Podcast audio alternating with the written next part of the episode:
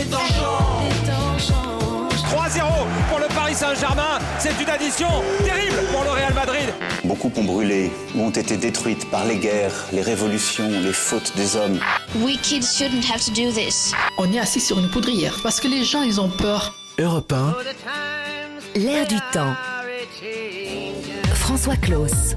Les temps changent et l'histoire aussi. Bonsoir François Claus. Bonsoir Wendy, 10 novembre 1989, 10 novembre 2019, 30 ans jour pour jour après. Il est 7 heures du matin, je me souviens, cette voix qui sort du poste, comme on disait encore à l'époque. J'ai sans doute vécu la nuit la plus extraordinaire, la plus exaltante de ma vie depuis la libération de la France. André Ancien, correspondant d'Europe 1 en Allemagne, ces mots-là sont ancrés en moi à jamais comme si c'était ce matin.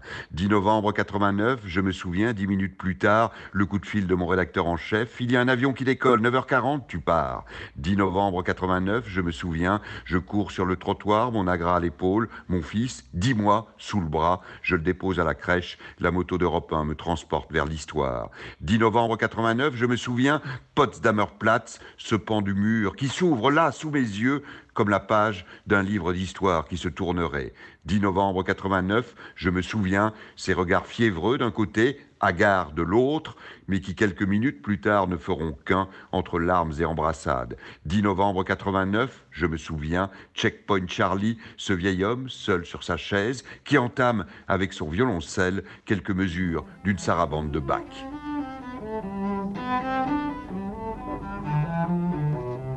Le grand Rostropovitch qui ce jour-là, avec son violoncelle, pense à tous ceux qui sont morts un jour à cause de ce mur qui s'effondre derrière lui comme un fragile domino.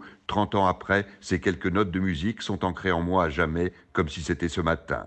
10 novembre 89, je me souviens de cette file ininterrompue de trabantes fumantes aux improbables tonalités, vert anis et bleu pastel, qui roulent vers la liberté.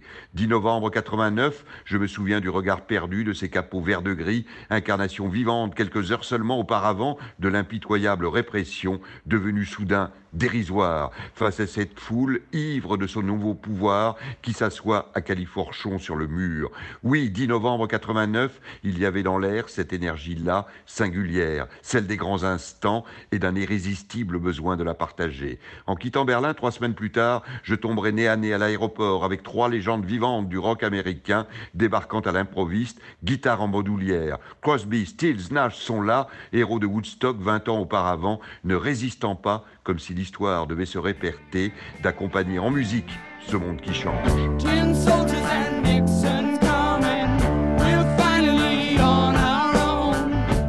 Novembre 89, j'y repenserai très fort, 22 ans plus tard, à Benghazi en Libye, lorsqu'avec le même besoin de justice, la foule à main nue libère les geôles de Kadhafi. J'y repenserai à Homs en Syrie, lorsqu'avec la même farouche détermination, la jeunesse défie les blindés de Bachar. J'y repenserai au Caire, quand avec la même frénésie de liberté, les manifestants déboulonnaient la statue de Boubarak.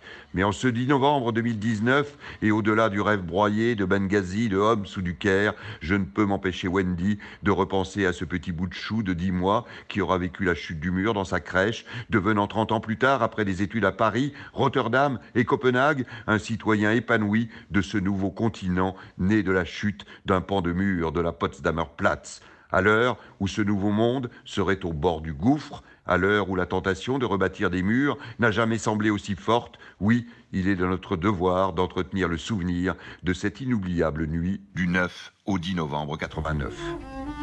Les temps changent, François Claus. Merci pour ces mots d'histoire.